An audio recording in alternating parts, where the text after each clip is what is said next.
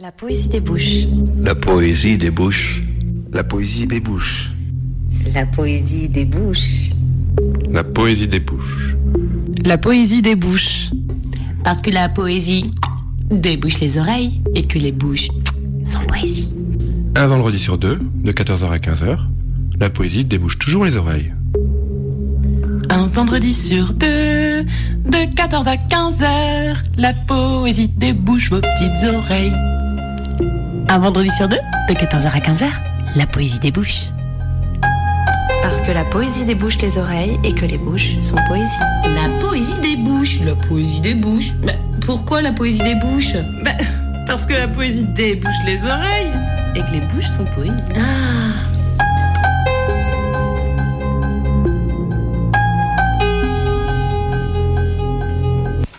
Bonjour à toutes et à tous, bienvenue sur les ondes de Radio Canu. Aujourd'hui, la première saison de la Poésie des Bouches se clôture. Pour l'occasion, nous avons laissé nos mouchoirs de côté et nous vous avons concocté une émission aux couleurs des vacances et de l'été. Je suis très heureuse d'être en compagnie de Mathieu. Salut Mathieu. Salut. Et puis de Camille aussi. Salut. Et de Martha. Bonjour. Qui m'ont tous trois accompagnés pendant cette saison aux manettes, à la technique et qui ont assuré pour que la poésie vous débouche à chaque fois un peu plus les oreilles. Alors au menu du jour, de la musique et des extraits choisis. C'est parti, c'est l'été les auditeurs. On écoute des bisous de Philippe Catherine. On est là pourquoi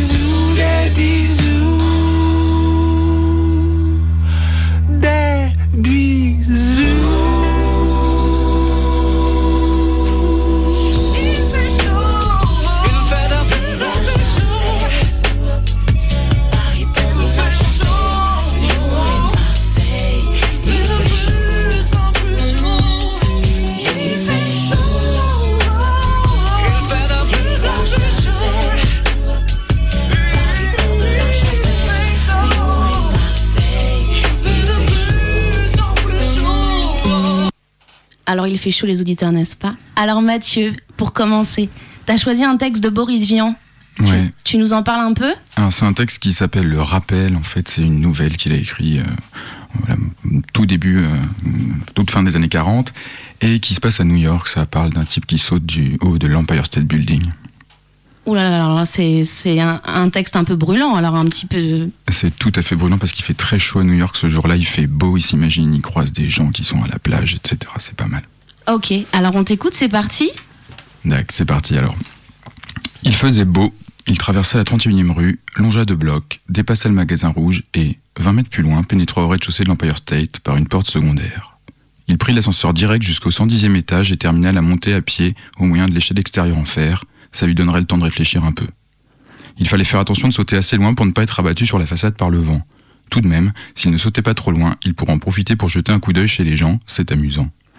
À partir du 80e, le temps de prendre un bon élan. Il tira de sa poche un paquet de cigarettes, vida l'une d'elles de son tabac, lança le léger papier.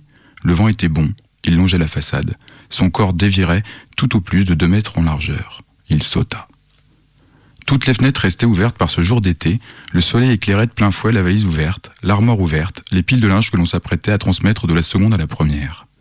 À cette saison, les gens quittaient la ville. Sur la plage de Sacramento, Winnie, en maillot noir, mordait un citron doux.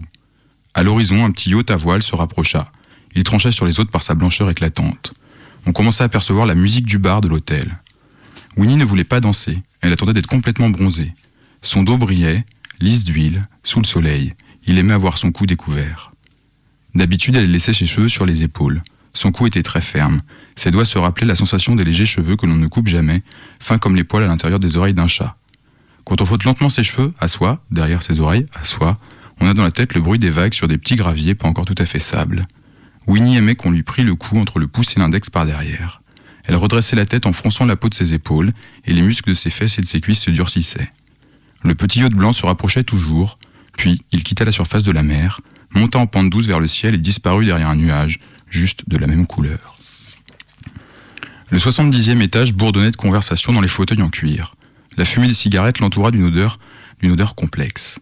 Le bureau de Winnie sentait la même odeur. La fumée de son cigare, posée sur le cendrier, montait comme il parlait et prenait dans l'air des formes capricieuses. Et voilà qu'il descendait maintenant le 60e, n'offrait rien d'intéressant à l'œil. Une chambre de bébé crème et rose. Quand sa mère le punissait, c'est là qu'il se réfugiait. Il entr'ouvrait la porte de l'armoire et se glissait à l'intérieur dans les vêtements. Une vieille boîte à chocolat en métal lui servait à cacher ses trésors. Au cinquantième, la main de la femme aux ongles laqués reposait sur le col du veston du dos gris et sa tête se renversait à droite sur le bras blanc que terminait la main. Elle était brune. On ne voyait rien de son corps, dissimulé par celui de l'homme, qu'une ligne de couleur. La robe en imprimé de soie, claire sur fond bleu. La main crispée contrastait avec l'abandon de la tête, de la masse des cheveux étalée sur le bras rond. 40. Deux hommes debout devant un bureau. Derrière, un autre, il le voyait de dos, assis. Ils étaient tous trois habillés de serge bleu, chemise blanche. Ils étaient massifs, enracinés sur la moquette beige, issus du sol, devant ce bureau d'acajou, aussi indifférent que devant une porte fermée, la sienne. Et par la fenêtre du trentième, il vit sur la table une statuette de cheval. Un joli petit cheval blanc, en plâtre sur un socle, si blanc qu'il paraissait tout nu. Un cheval blanc. Il oublia d'ouvrir les yeux au vingtième et s'en aperçut trois étages plus bas. Il y avait un plateau sur une table et la fumée coulait verticalement dans le bec de la cafetière. Alors il s'arrêta, remit de l'ordre dans sa toilette, car sa veste était toute retournée et remontée par 300 mètres de chute, et il entra par la fenêtre ouverte. Il se laissa choir dans un gélatineux fauteuil de cuir vert et attendit. Merci Mathieu, super. Alors t'as choisi une euh, chanson de Charles Mingus, Boogie Stop Shuffle. Ouais, parce qu'en fait ça se passe à New York, c'est un New Yorkais, Charles Mingus, exactement comme cette nouvelle, et New York c'est la meilleure destination de vacances.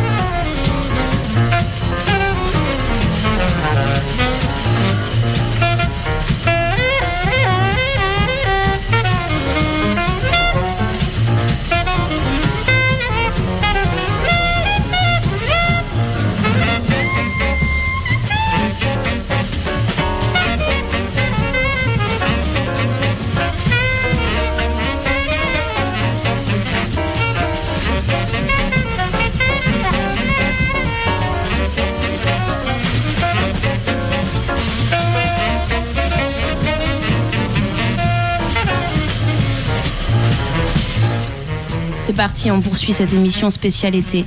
Alors pour ma part, je vais vous proposer un, premier livre à emmener dans vos, dans vos bagages cet été. C'est un texte euh, d'Antoine Bréa, euh, paru euh, au, au Seuil dans la collection Cadre Noir, qui s'appelle Récit d'un avocat, qui est paru il y, a, vraiment pas longtemps. Tout simplement, je vais vous lire rapidement le quatrième de couverture. En 1996, la cour d'assises du Jura condamne deux réfugiés kurdes, Ahmet A et Anwer K, à 30 ans de prison pour l'un, à la réclusion à perpétuité pour l'autre, pour des faits de viol aggravé, assassinat en concomitance, torture et actes de barbarie perpétrés sur la personne d'Anibé, une jeune aide-soignante. 16 ans plus tard, le narrateur, jeune avocat anxieux, se voit chargé par une cliente de porter assistance à ce pauvre Ahmet, qui purge toujours sa peine à la prison de Clairvaux. Je vous dis juste ça et je vous lis un passage. On m'a guidé vers les lieux d'enfermement à travers une cour d'honneur arborée et fleurie de roses. De beaux volumes posés sur des arches de pierre encadraient la quiétude et la paix dans quoi l'on marchait. Des détenus, à l'image des moines d'hier, par un calme profond, maniaient la cisaille et la bêche. Ils saluaient en silence comme nous passions. Dans la mesure où Clairvaux a une réputation de dureté qui en fait l'une des prisons les plus redoutées de France, j'avais peine à croire ce que je voyais. J'ai concentré mon attention sur le cliquetis du trousseau qui battait la taille de mon escorte, et j'ai pensé à Kropotkin après son incarcération à Clairvaux, rapportant le cas d'un prisonnier tué dans sa cellule par les gardiens avec leurs clés. Cela a douché quelque peu mon sentiment. De toute façon, dès le premier poste de garde, l'atmosphère a changé. J'ai dû laisser mon portefeuille, mon téléphone dans un casier et passer entre les montants du portique de détection. Les agents devant, qui à présent, il fallait aller se tenaient et- à l'abri de vitrages blindés. Une voix entrecoupée, issue de haut-parleurs, m'in- m'intimait d'avancer, de m'arrêter. Plus loin, une porte s'est écartée dans un bruit électrique. Je l'ai empruntée. Elle s'est verrouillée de nouveau. Je me suis retrouvée sous un rectangle de ciel étroit, au bas d'une paroi énorme de béton brut, hermétique, infranchissable. J'étais interdit. Ne sachant plus où progresser, je m'apprêtais à revenir sur mes pas, avant de voir que le mur vers la gauche, à bonne distance, était percé d'une ouverture livrant l'accès au bâtiment de la centrale. Une présence invisible a actionné la commande qui m'a permis d'entrer. J'ai suivi des couloirs aveugles, coupés de grilles, s'ouvrant devant et se rabattant derrière moi, sous le rayonnement de néon et l'œil de dispositifs caméra. Venu au cœur de la prison, j'ai perçu l'odeur de grand propre, l'odeur sans odeur que cultive pour l'extérieur l'administration. L'univers sonore retenait d'écho, portes qui grondent, clés que l'on manipule, cris de détenus, ordres de surveillants, ambulations de personnel divers. J'ai pénétré où un gardien, après 20 bonnes minutes d'attente, m'a indiqué à l'intérieur d'une cellule hors service convertie en parloir des avocats. Deux chaises d'écoliers reposaient face à face, séparées par une mauvaise table. J'ai pris place sous la grille scellée à la fenêtre et j'ai commencé de mieux respirer. J'ai patienté encore.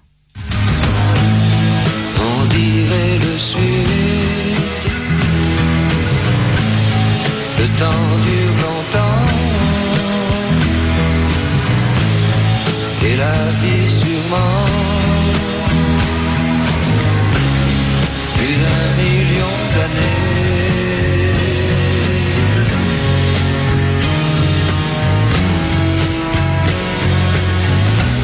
Et toujours en été.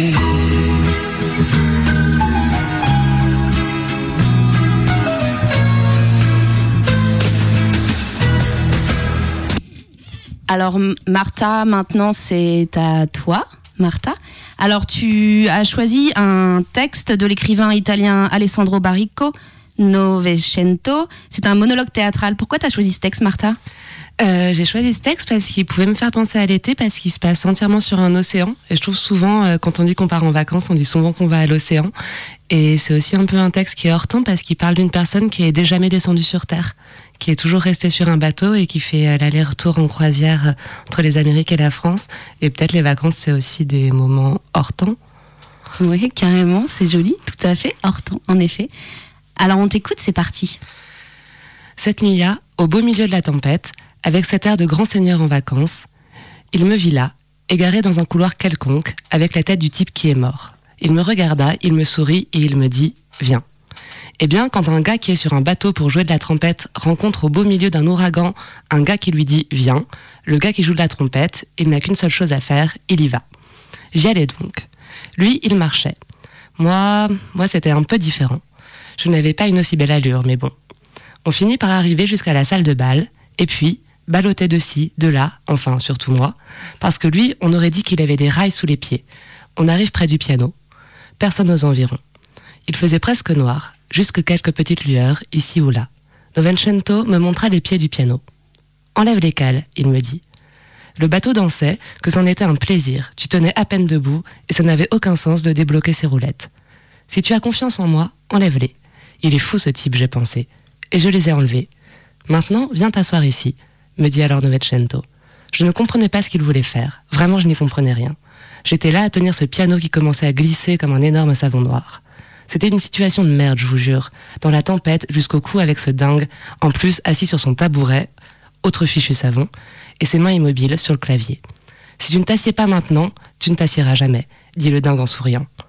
Il monte une sorte de portant entre la balançoire et le trapèze. Ok, qu'à être dans la merde, autant sauter à pieds un nom. Qu'est-ce qu'on en a à foutre? Je m'y assois, ok, sur ton connard de tabouret, ça y est, j'y suis, et maintenant Et maintenant, n'aie pas peur. Et il commença à jouer.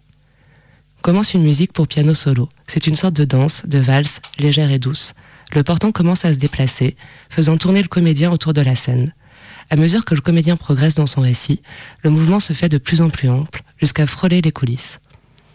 À présent, personne n'est obligé de le croire, et pour être exact, je n'y croirais pas moi-même si on me le racontait, mais la vérité vraie, c'est que ce piano commençait à glisser sur le parquet de la salle de bal, et non derrière lui, avec Novecento qui jouait, sans détacher son regard des touches. Il avait l'air ailleurs, et le piano suivait les vagues, il s'en allait d'un côté et revenait de l'autre, puis tournait sur lui-même, et filait droit sur les baies vitrées, puis, à un cheveu de la vitre, il s'arrêtait et recommençait à glisser doucement dans l'autre sens. Je veux dire, c'était comme si l'océan le berçait, et nous avec. Moi, j'y comprenais rien, et Novecento, lui, il jouait, il continuait à jouer, et c'était clair que ce piano, il continuait pas de jouer dessus, mais qu'il le conduisait, vous comprenez? Avec les touches, avec les notes, je ne sais pas avec quoi, mais il le conduisait où il voulait ce piano, c'était absurde, mais n'empêche. Et pendant qu'on voltigeait entre les tables, en frôlant les lampadaires et les fauteuils, j'ai compris, à ce moment-là, que ce qu'on faisait, ce qu'on était en train de faire, c'était danser avec l'océan, nous et lui, des danseurs fous et parfaits, emportés dans une valse lente, sur le parquet doré de la nuit. Oh yes. Ouais, c'est chouette. Ça donne envie d'aller à l'océan, en effet.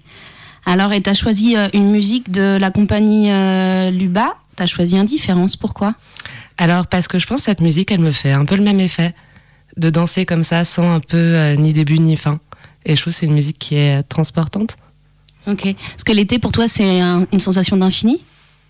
Peut-être, ouais, où t'as moins ce rythme-là de début et de fin. Peut-être, ouais. Et toi, Camille, t'en penses quoi de cette sensation d'infini estivale? Je dirais plus que ça fait une pause. Enfin, on sait que ça va finir. Mais du coup, a priori, on a pas mal de temps pour soi pour faire une pause. Et on en profite parce qu'on sait qu'il y a une fin après. Carrément. Et toi, Mathieu? L'été? Bah, je... je suis pas sûr de voir ça comme un infini, effectivement. Moi, je vois plus ça comme un truc euh, borné par euh, des, des mesures institutionnelles, genre le début des vacances où tu pars euh, comme tout le monde au même moment. Et, euh, et sinon, c'est quand même le moment euh, où tu as un peu peur que ça finisse et que tu sois obligé de remettre un anorak sous la pluie en hiver. Oh, ça c'est joli, en effet. T'as surtout peur que ça finisse, puisque l'été, souvent, on s'arrête malheureusement. Alors, on écoute euh, Indifférence de la compagnie Luba. C'est parti.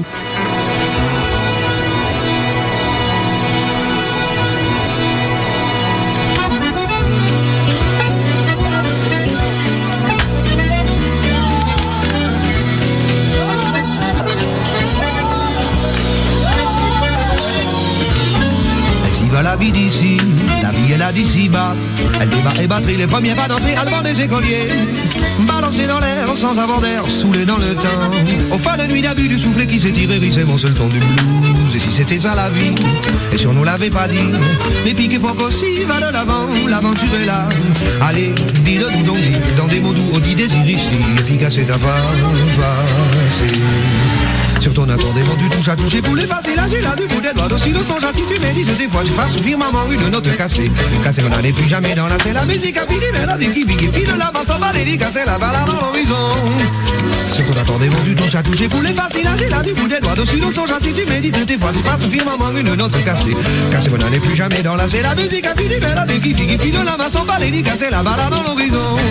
Ainsi va lui battre la vie, la vie ça va tu l'as dit. Au bal aussi c'est là que t'as tout vu passer, le passé dépaysé Vas-y vas-y l'enfant, petit déjà. Jadis on l'a dit mais il a la question comme tu souffles la passe Si c'était dommage, ah si c'est un hommage. Aux hommes assis devant ou de l'avant, l'aventure est là. Allez, dis-le, dis donc, dis dans des mots doux, dis désir ici L'efficace est à pas passer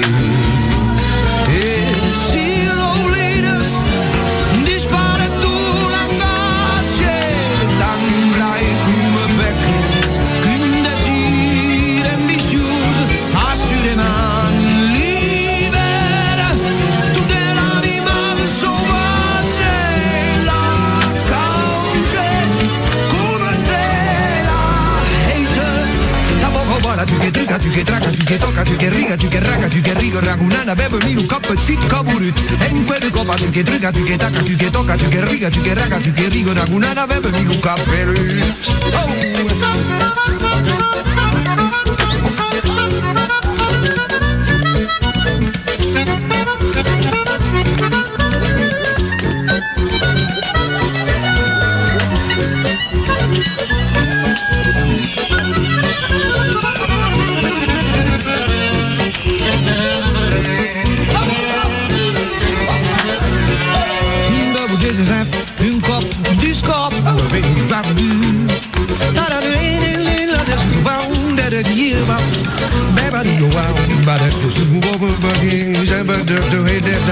I'm not in the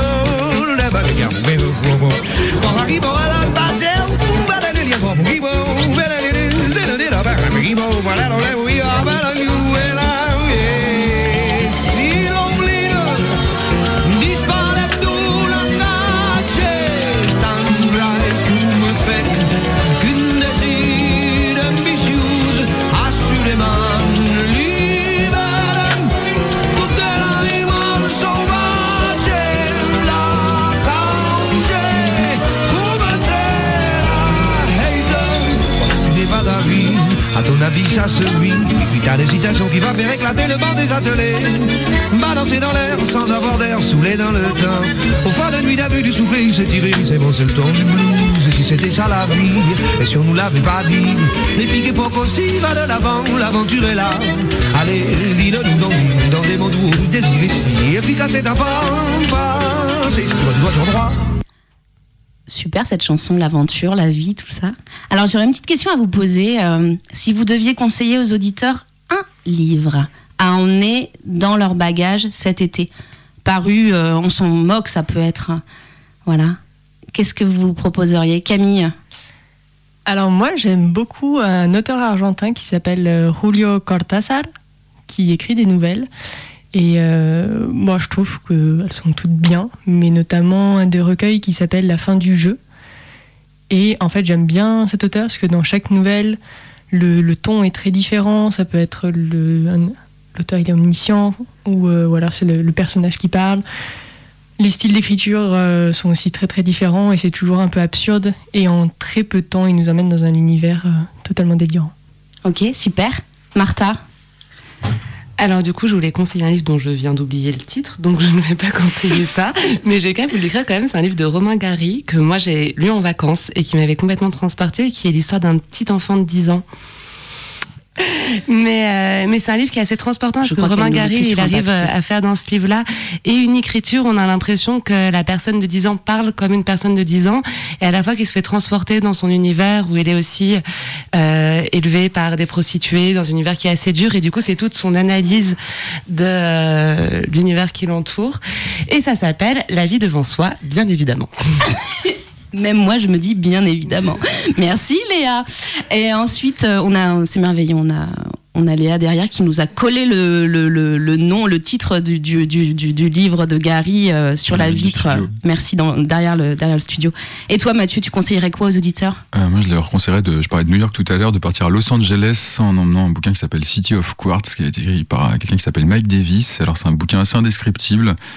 Euh, qui euh, mêle, on va dire, euh, de l'histoire, de la sociologie. C'est aussi quelque part, c'est pas exactement romancé, mais il y a une écriture qui est extrêmement agréable et ça parle de Los Angeles et de l'évolution de cette ville. Ok, ça c'est ton, ton côté géographe urbaniste, euh, sociologue un petit peu, n'est-ce pas Un truc comme ça. Puis mon côté, je suis amoureux de Mike Davis en fait. Ah, ok. Bon, alors, et moi, pour poursuivre, je vous propose euh, à mettre dans vos bagages un livre de Donna Ioannid, qui est une écrivaine, euh, une poétesse euh, roumaine. C'est une de mes grosses claques de cette année. C'est chez Chaîne Éditeur. C'est une écriture très juste, très très fine et délicate. Vous avez la version, en plus c'est une édition bilingue pour ceux qui lisent, euh, qui lisent le roumain. Je vous lis juste un tout petit passage. Euh, L'ouvrage s'appelle Boucle d'oreille, ventre et solitude. Aujourd'hui, j'ai encore visité l'un des quartiers où je n'aimerais pas m'installer. J'ai cherché pendant des heures un pull vert qui me plaise. Je crois que je suis un peu trop chichiteuse. Je nage dans la neige, frôlant des gens qui le sont nettement moins. Quelque part dans Bartholomew, au bout du monde, nous ferions mieux de prendre le train de marchandises. Peut-être, qui sait, ce train va-t-il dérailler et arriverons-nous finalement d'un trait à Tahiti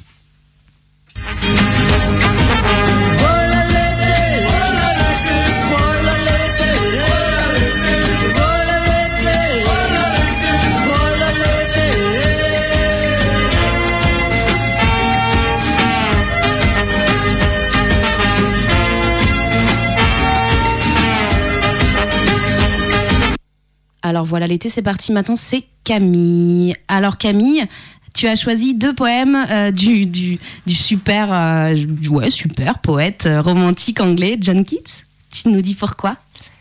Alors, je connaissais pas du tout John Keats, mais c'est une amie qui m'a prêté ce livre quand j'ai dû chercher un poème sur l'été.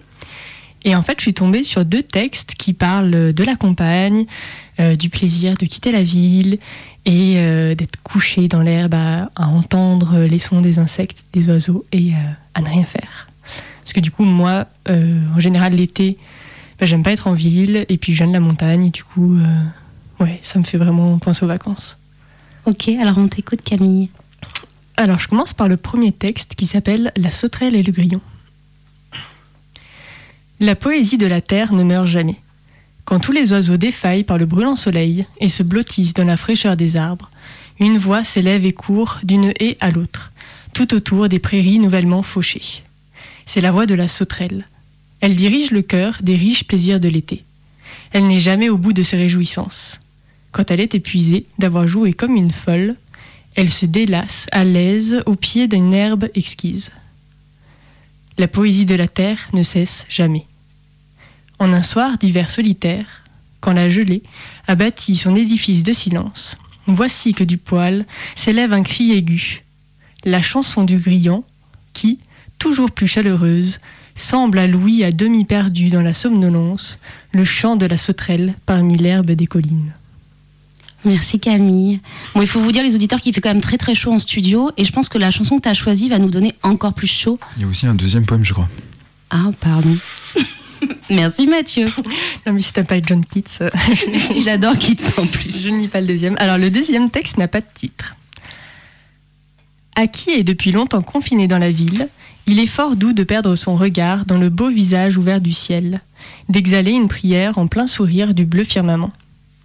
Qui serait plus heureux lorsque, le cœur comblé, il se laisse choir très là en quelques délicieuses couches d'herbes onduleuses et lit une courtoise et douce histoire sur l'amour et ses peines. Rentrant au logis, le soir, l'oreille attentive aux plaintes de Philomèle et l'œil épousant la course d'un petit nuage brillant qui passe, il se lamente qu'un tel jour ait pu si vite s'enfuir, s'enfuir comme une larme répandue par un ange qui tombe dans la transparence de l'éther silencieusement. Merci. On sent en plus dans ce dernier poème toute la mélancolie euh, bah, de, Keats, euh, qui est euh, un poète romantique et donc mélancolique. Alors, donc, la, musique qui va nous donner chaud, c'est El Negro Chombo. Ok Tu veux di- dire le. Tu, vas le prononcer mieux que moi. Alors, vas-y, dis-nous tout. C'est euh, une musique du- d'un groupe de salsa euh, colombien, un groupe extrêmement connu là-bas, qui s'appelle Floco y sus Tesos. Allez, c'est parti, on écoute ça et on danse.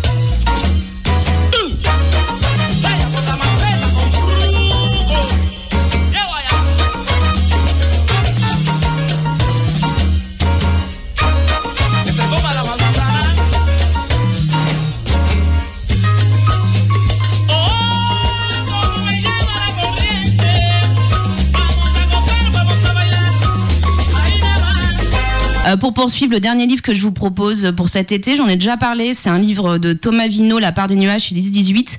C'est vraiment un petit, petit bijou, c'est un livre euh, que je conseille, euh, déjà lisez-le, découvrez-le. Ça parle, euh, ça parle d'un homme de 37 ans, Joseph, qui a un père, un père d'un petit garçon Noé, donc un père célibataire, et c'est son, bah, son, un petit bilan de vie, quoi. Son rapport à lui, son rapport à, ses amours, son rapport à la nature, son rapport à, voilà, c'est un bilan, et c'est superbement bien écrit. Et puis c'est un livre, je pense que vous aurez envie d'offrir pour ma part. Je l'ai, offert à, à pas mal d'amis. Je vous lis un extrait. Il en faut peu parfois pour se sentir libre. Il y a des instants, des éclats qui vous sauvent en un quart de seconde de la putréfaction spontanée. Allumer un feu, atteindre le sommet d'une colline, libérer un cerf-volant, les dernières minutes d'un marathon, le fruit cueilli en haut de l'arbre, la première clope, toucher la main de celle qui, une fuite effrénée dans les rues, sécher les cours, tenir tête à un gros bras, esquiver la police, galoper, atteindre en apnée l'autre bout de la piscine, frauder, résister, arriver en haut de l'arbre, l'aube après une nuit blanche, pisser dans un jardin, appuyer sur l'accélérateur en laissant dans son dos les lumières de la ville, danser avec une fille, lever le poing dans une manifestation, sauter du pont dans la rivière, surprendre une bête sauvage, explorer une maison abandonnée, se perdre, droguer dans la nuit, marcher sur les mains, aimer quelqu'un. Il en faut peu parfois pour se sentir libre. Alors on écoute une musique, Mango Jerry in the Summertime.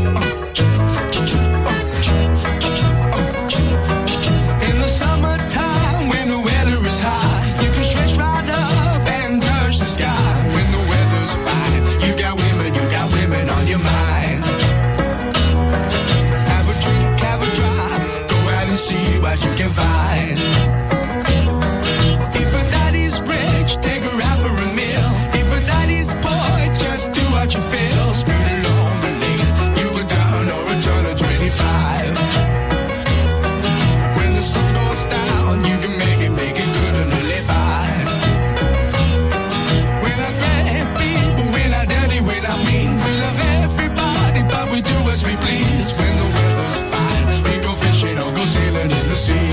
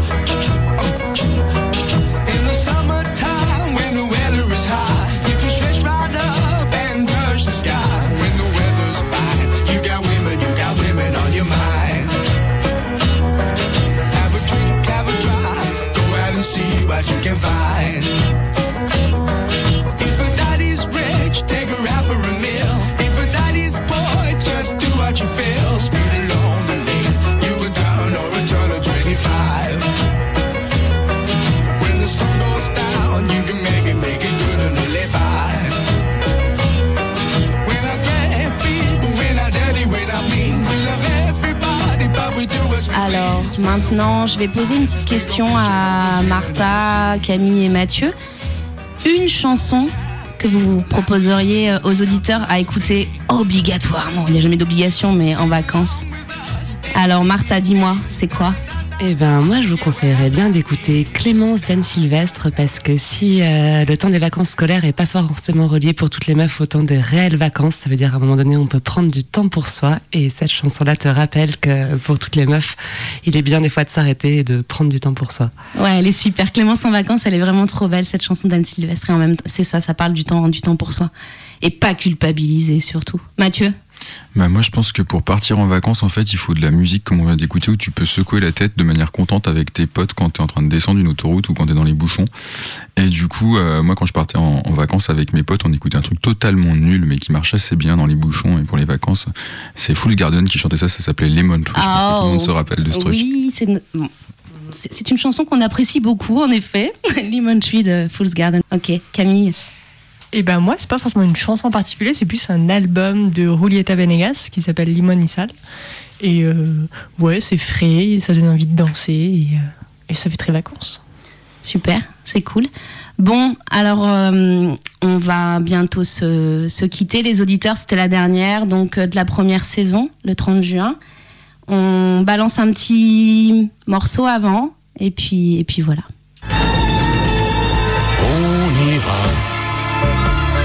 Tu voudras quand tu voudras. Et l'on s'aimera encore lorsque l'amour sera mort. Toute la vie sera pareille à ce matin. Aux couleurs de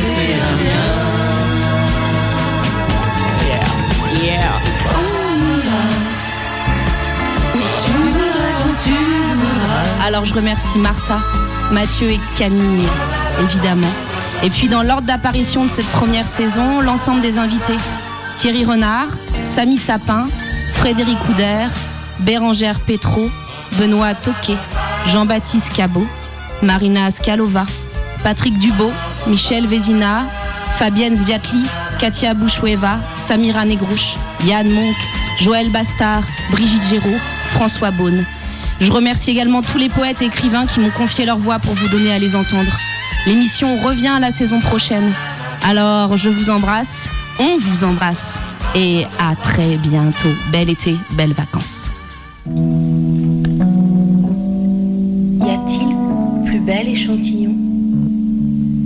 Pour l'être humain, y a-t-il plus céleste que cela? Une voix. Et ce son-là suffit